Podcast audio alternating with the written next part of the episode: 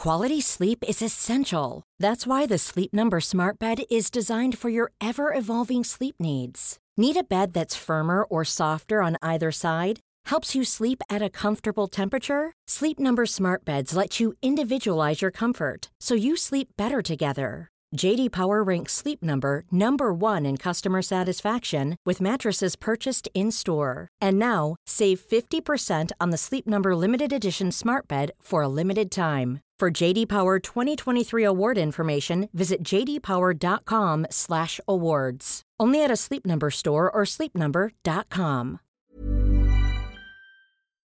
¿Puede caer el Deutsche Bank? Veámoslo. Hace dos fines de semana cayó y fue rescatado el Silicon Valley Bank. El fin de semana pasado cayó y fue rescatado Credit Suisse. Ayer viernes las acciones de Deutsche Bank se desplomaron en bolsa y el precio de sus CDS, el seguro contra el riesgo de impago de su deuda, se disparó. Por tanto, y a tenor de estos antecedentes, la pregunta es legítima. ¿Puede ser Deutsche Bank la siguiente víctima de la incipiente crisis financiera que estamos experimentando?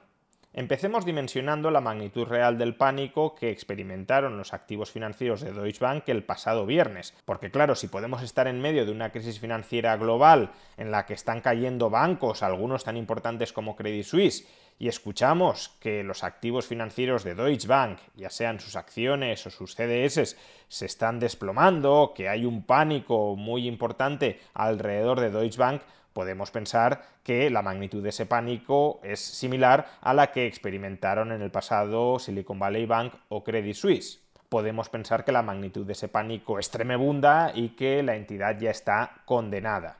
Y luego reflexionaremos sobre esto, pero de momento miremos los datos. En primer lugar, es verdad que el viernes cayó mucho la acción del Deutsche Bank, es decir, claro que hubo miedo este viernes en bolsa alrededor del banco, pero démonos cuenta de que a pesar de esta considerable caída en la cotización del Deutsche Bank el pasado viernes, la acción sigue por encima no ya de los mínimos que registró en marzo de 2020, es decir, durante la pandemia, sino también de los mínimos que marcó el pasado mes de septiembre. El pasado mes de septiembre las acciones de Deutsche Bank estaban más bajas de lo que están ahora, incluso después del pánico y el pasado mes de septiembre desde luego no estábamos en medio de un pánico financiero global. Por tanto, al menos hasta el momento, todavía el Deutsche Bank en bolsa está mejor de lo que estaba hace medio año. Y respecto a sus credit default swaps, a sus CDS, a los seguros contra el riesgo de impago de su deuda, démonos cuenta de nuevo de que es verdad, se dispararon de precio este pasado viernes, pero al menos de momento los CDS de ningún tipo de su deuda están mucho más altos de lo que estaban el pasado mes de septiembre u octubre e incluso en el caso de los CDS de la deuda subordinada, que es el que más se disparó de precio, están por debajo de los máximos que alcanzaron en 2016 que a ver, en 2016 había una percepción bastante extendida en el mercado de que Deutsche Bank podía quebrar o al menos necesitar algún tipo de recapitalización de asistencia pública para complementar su capitalización. Yo mismo escribí un artículo en el año 2016-2017 argumentando que creía casi inevitable que el Deutsche Bank recibiera algún tipo de apoyo público. Finalmente no lo hizo, pero desde luego en ese momento la percepción de mercado de que había un riesgo muy importante en Deutsche Bank estaba ahí y ahora pues estamos regresando a una percepción de riesgo de implosión de Deutsche Bank similar a la que había en el año 2016 y en el año 2017. Pero es un miedo todavía bastante contenido, no solo en relación con la historia reciente del Deutsche Bank, sino también en relación con el estallido de otros bancos que acabamos de experimentar. En este gráfico podéis observar el precio de los CDS de la deuda senior de distintas entidades financieras europeas. Como podemos ver, el coste de asegurar la deuda senior de Deutsche Bank todavía está muy alejado de los niveles que alcanzó Credit Suisse antes de la suspensión de pagos e incluso está por debajo de los niveles actuales del banco italiano Unicredit, es decir, que el mercado atribuye más probabilidad de impago a Unicredit que al Deutsche Bank. Por tanto, sí hay miedo y ese miedo está creciendo y es preocupante que crezca, pero todavía no estamos en un escenario de sálvese quien pueda. No hemos llegado ni mucho menos al punto de no retorno al que pudo llegar Credit Suisse. Pero en cualquier caso sí hay miedo, sí hay un cierto, no sé si pánico, pero desde luego una importante inquietud alrededor del Deutsche Bank. ¿Pero por qué la hay? Tres posibles razones. El Deutsche Bank ha sido desde hace años el banco problemático de Europa. Ha sido un banco con muy baja rentabilidad, en realidad con pérdidas, muy apalancado, con una cartera de derivados monstruosa y muy difícil de evaluar y por tanto un candidato perfecto a caer en cualquier crisis financiera. Sin embargo, es verdad que durante los dos últimos años esta imagen ha ido cambiando un poco, porque el Deutsche Bank ha empezado a tener beneficios y se ha producido un proceso de saneamiento, de desapalancamiento y de reducción muy sustancial de su cartera de derivados.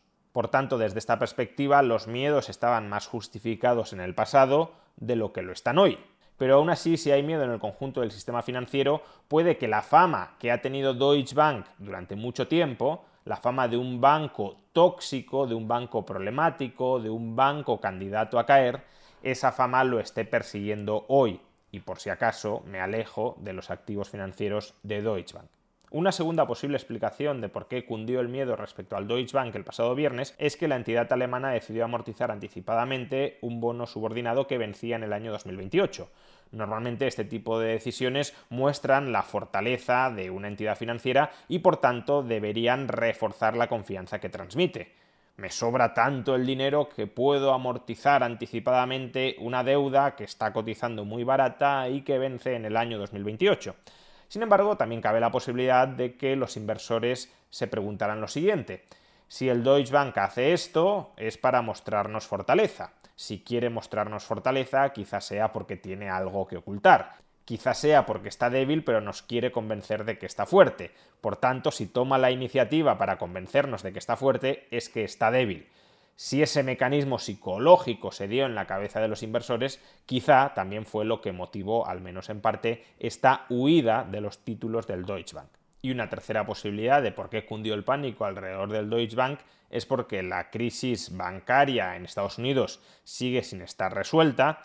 Es más, hay miedo que esta crisis se pueda extender hacia las hipotecas no residenciales, sino comerciales, y el Deutsche Bank tiene una exposición de 16.000 millones de euros al mercado de hipotecas comerciales de Estados Unidos. Si podemos empezar a ver impagos importantes de deuda hipotecaria comercial en Estados Unidos y el Deutsche Bank tiene una exposición de 16.000 millones de euros a este tipo de hipotecas, el Deutsche Bank puede sufrir dificultades de cara al futuro y por tanto hasta que no se solucione, hasta que no se aclare todo esto, más vale mantenernos alejados de sus activos financieros. Ahora bien, ¿cuál es el peligro real que existe de que Deutsche Bank termine suspendiendo pagos? Bueno, pues comparemos algunas métricas de solvencia y de liquidez de Deutsche Bank con el resto de la banca europea. En primer lugar, Many of us have those stubborn pounds that seem impossible to lose, no matter how good we eat or how hard we work out. My solution is PlushCare. PlushCare is a leading telehealth provider with doctors who are there for you day and night to partner with you in your weight loss journey. They can prescribe FDA-approved weight loss medications like Wagovi and Zepbound for those who qualify. Plus, they accept most insurance plans. To get started, visit plushcare.com slash weight loss. That's plushcare.com slash weight loss. Hey, it's Paige DeSorbo from Giggly Squad. High quality fashion without the price tag. Say hello to Quince. I'm snagging high-end essentials like cozy cashmere sweaters, sleek leather jackets, fine jewelry, and so much more. With Quince being 50 to 80% less than similar brands. And they partner with factories that prioritize safe, ethical, and responsible manufacturing. I love that. Luxury quality within reach. Go to quince.com slash style to get free shipping and 365-day returns on your next order. quince.com slash style. Hey, Dave. Yeah, Randy. Since we founded Bombus, we've always said our socks, underwear, and T-shirts are super soft. Any new ideas? Maybe sublimely soft. Or disgustingly cozy. Wait, what? I got it. Bombus. Absurdly comfortable essentials for yourself and for those facing homelessness. Because one purchased equals one donated. Wow, did we just write an ad? Yes. Bombas. Big comfort for everyone. Go to bombas.com slash ACAST and use code ACAST for 20% off your first purchase. Su capitalización, es decir, la capacidad que tiene la entidad para absorber pérdidas de su cartera de activos. La suma de los fondos propios y de la deuda subordinada del Deutsche Bank asciende a 66.000 millones de euros. Decíamos que tenía una exposición de 16.000 millones de euros a las hipotecas comerciales de Estados Unidos. Bueno, aunque eso cayera a cero, tendría margen para absorber esas pérdidas. De hecho, esa magnitud, fondos propios más deuda subordinada, representa más del 18% de la cartera de activos ponderados por riesgo del Deutsche Bank. Esta es una ratio de capitalización superior a la de cualquier gran banco español. Como podéis ver, frente a este 18,4% del Deutsche Bank, el BBVA tiene 15,9% o Santander 15,8%. De modo que a día de hoy el Deutsche Bank no está especialmente infracapitalizado. De hecho, está ligeramente más capitalizado que la media de los bancos de la eurozona. La capitalización de la media de bancos de la eurozona es del 18,2% respecto a sus activos ponderados por riesgo. A su vez, el Deutsche Bank también posee características que lo hacen más resistente frente a una crisis financiera de lo que lo era, por ejemplo, Credit Suisse. Credit Suisse era, por un lado, un banco no rentable, ya explicamos que en el año 2022 perdió más dinero del que ganó en los 12 años anteriores, es decir, que en el conjunto de 13 años Credit Suisse había perdido dinero, era un banco no rentable, el Deutsche Bank ya es un banco rentable desde el año 2020, hasta el año 2020 es verdad que era un banco no rentable, se reestructuró y ahora vuelve a ser un banco rentable, o lo ha sido hasta el momento. Y a su vez la estructura de sus depósitos es menos conducente a experimentar una fuga. ¿Por qué es menos conducente experimentar una fuga? Porque casi el 40% de todos sus depósitos están asegurados por los diversos estados. En cambio, démonos cuenta de que en el caso de Credit Suisse era en torno al 15%. Por tanto, Credit Suisse tenía más probabilidades que Deutsche Bank de experimentar una fuga de depósitos. Y ya dijimos que un banco que opera bajo la lógica financiera moderna de endeudarse a corto plazo e invertir a largo termina siendo destrozado si la fuga de depósitos no se detiene por mucha liquidez que tengas en el activo, como la mayor parte de tu activo no es liquidez, sino operaciones financieras a largo plazo, al final terminas suspendiendo pagos. Si Deutsche Bank puede evitar la suspensión de pagos porque sus clientes no tienen tampoco ningún incentivo a trasladarse fuera del banco, dado que alrededor del 40% de los mismos están protegidos contra pérdidas, aunque quiebre el banco recibirán el 100% de su dinero, entonces eso también le otorga una estabilidad de financiación mayor al Deutsche Bank que a, por ejemplo, Credit Suisse. Y por último, aunque Deutsche Bank solía tener una cartera de derivados gigantesca que asustaba mucho, durante la última década la ha reducido de una manera bastante considerable. Ha pasado de una cartera de derivados con un valor nacional de 70 billones de dólares, y estoy utilizando billones en su acepción europea, es decir, 12 ceros, de 70 billones de dólares a unos 13-14 billones de dólares. Sigue siendo una cartera de derivados muy abultada, pero no deberíamos confundir el valor nacional de los derivados con riesgo puro. De hecho, la mayor parte de este valor nacional no implica realmente un riesgo de pérdida para Deutsche Bank. Aún así, es cierto, se trata de una cartera muy cuantiosa, muy difícil de evaluar y, por tanto, con pérdidas potenciales muy difíciles de cuantificar. Con todo lo anterior tampoco quiero afirmar que el peor escenario concebible para Deutsche Bank no pueda suceder. Como ya hemos dicho, puede haber pérdidas por la cartera de hipotecas comerciales, puede haber pérdidas muy difíciles de cuantificar sobre su cartera de derivados, y a pesar de que en torno al 40% de sus depósitos estén asegurados, el otro 60% sí podría optar por salir del Deutsche Bank e incluso ese 40% asegurado, si no consigue una remuneración interesante en el banco, acorde a los nuevos altos tipos de interés que está ofreciendo el mercado, pueden terminar abandonando la entidad para invertir, por ejemplo, en un fondo monetario. Y si el Deutsche Bank o cualquier otro banco sufre una fuga persistente de depósitos y sufre una asfixia a su liquidez, entonces las pérdidas sí pueden terminar acumulándose en este entorno de altos tipos de interés en los que vender activos a largo plazo a buenos precios no es sencillo o en los que obtener refinanciación a corto, medio o largo plazo resulta tan caro. Pero démonos cuenta de que prácticamente todos estos riesgos son riesgos que comparte toda la banca europea y estadounidense.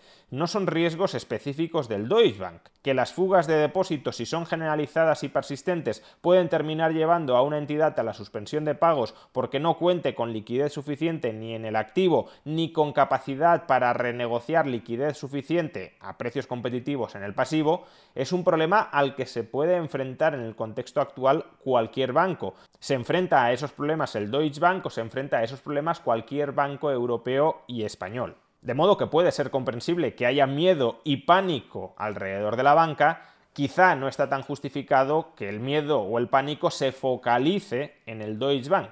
A tenor de las cifras que hemos visto, aunque es verdad que sería necesario un análisis mucho más detallado, por ejemplo, un análisis que penetrara en la cartera de activos de cada banco y comparara la calidad de esos activos, pero a tenor de las grandes cifras de solvencia y de liquidez que hemos proporcionado, no parece que el Deutsche Bank, frente a esta crisis de liquidez europea y estadounidense, esté en una situación peor que otros bancos del continente. No obstante, es cierto que si el pánico se focaliza en el Deutsche Bank y se genera una psicosis global que lleva a acelerar la fuga de depósitos del banco, a modo de profecía autocumplida, el Deutsche Bank podría terminar cayendo.